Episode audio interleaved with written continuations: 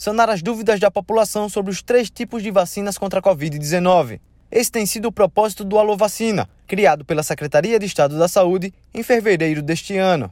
Desde o início do serviço, as enfermeiras responsáveis por passar informações sobre os imunizantes ao povo alagoano receberam 5 mil ligações. Somente neste mês de maio, o Alô Vacina recebeu 2 mil chamados. O canal de comunicação desenvolvido pela CESAL pode ser acionado de segunda a sexta-feira, de 7 às 19 horas, pelo número 0800 082 0019. O Alô Vacina também possui um intérprete de Libras, atuando junto à comunidade surda, que pode fazer questionamentos por meio de vídeo enviado pelo aplicativo de mensagens WhatsApp, no número 829 8705 7847. De acordo com Laudiceia Vieira, técnica do Programa Nacional de Imunização em Alagoas, o Alô é um canal direto com a população, esclarecendo dúvidas sobre as vacinas Coronavac, AstraZeneca e Pfizer.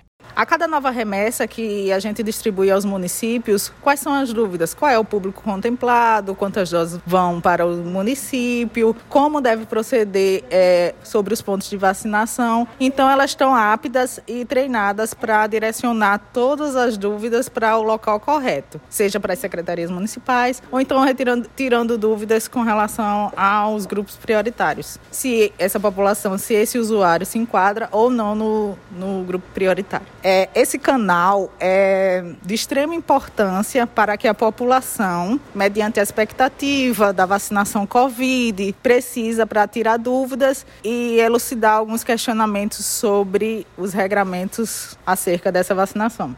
Segundo Lívia Pedrosa, intérprete de Libras do Alô Vacina, com o avanço da vacinação durante o mês de maio em Alagoas, o serviço passou a receber mais mensagens enviadas pela comunidade surda. Isso porque as pessoas com deficiência permanente foram incluídas na campanha de vacinação contra a Covid-19 como grupo prioritário.